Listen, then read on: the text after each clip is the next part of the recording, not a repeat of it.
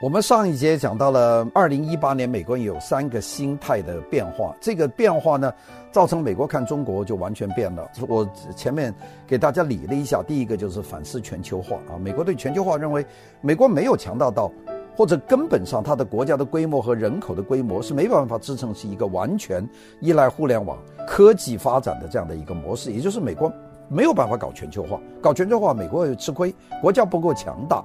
所以说，经济学家托马斯·弗里德曼的全球化这种鼓吹，只是看到美国的一个方面，而更多美国人愿意选择亨廷顿教授提出的文明的冲突的这么一个概念。说这个，如果我们照弗里德曼的“地球是平的”这个概念来做，那美国就将不是美国人的美国。那第二个，美国人的心态转变，在二零一八年就认为美国梦没有了，美国梦是百分之五的人的梦。而不是百分之九十五的美国人的梦，因为大部分人没有机会，就是因为全球化，就是因为互联网的发展，所以呢，美国人要夺回自己的美国梦，这是第二个。第三个呢，就是美国人感觉到没有安全感。上一次最后跟大家讲到，美国人现在没有安全感，就恐怖主义四处横行，这个还不用说，就是这种东西，由于全球化的发展，你受到了很多的全球的地缘上面的挑战。俄罗斯是传统的美国的挑战，这个不用说了。俄罗斯在普京大帝领导之下发展的什么核巡航导弹啊等等这些东西，虽然没有试验成功啊，但是挺威胁人的，并且呢到处是耀武扬威。这俄罗斯很厉害，因为他受到经济制裁嘛。经济制裁的原因就是他搞了克里米亚，搞了波兰嘛，所以呢现在整个世界都在威胁他。但是现在，美国在全球都感觉不到以前的那个安全感。一九九零年，美国在全球都是好像走到哪儿都没问题。现在在东亚啊，你像中国的这个崛起，在南海，中国的军队的崛起，在南亚次大陆，这个孟加拉呀、巴基斯坦呐、甚至在加勒比海，在中东地区军事存在，四面都在挑战。就美国简直觉得力不从心，凭一国之力，我怎么能够搞定这么多事情呢？所以美国人现在的确没有那么大的安全感。你看，美国人拿本护照，你飞到很多地方，你都有些担心。你飞到南亚次大陆，你拿个美国护照，你到巴基斯坦，你分分钟怕别人会绑架你。你到印度尼西亚，你觉得不安全。你到中东，那最好就别去了。很多现在甚至到南美洲，你拿本美国护照，别人都不太欢迎你。所以美国人没有以前的那种，哎呀，我是世界老大的这种感觉，这种安全感没有了。那么在这个时候呢，我们说整个的安全系统、地缘政治都出问题了。现在美国人在二零一八年开始怀疑什么东西呢？就怀疑奥巴马、希拉里的这个体系。奥巴马、希拉里说世界是平的，我们都是朋友，我们都是兄弟。美国人在这个过程里，美国人的一定是利益受到保障的。现在我说美国人连出门都不安全，那我怎么能够相信这个奥巴马、希拉里的这个体系呢？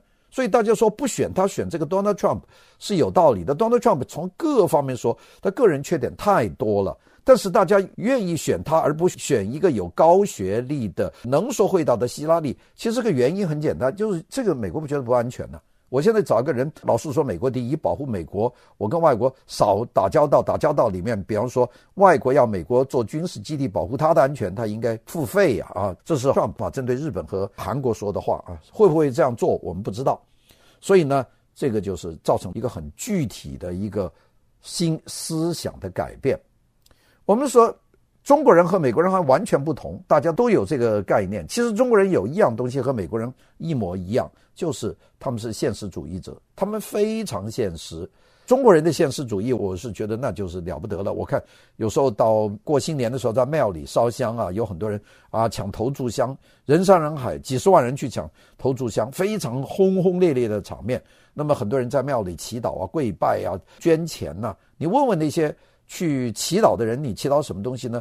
你没有听见什么人说我祈祷世界和平啊，祈祷道德高尚啊，不会祈祷这个。大家祈祷都有很具体的目标啊，祈祷我今年发财啊，祈祷我今年家里的孩子早生贵子啊，期望我的孩子能够找到好的家，甚至有人祈祷说我的股票今年能够成功啊，甚至有人祈祷说我今年移民能够拿到签证啊之类的事情，很具体，现实主义。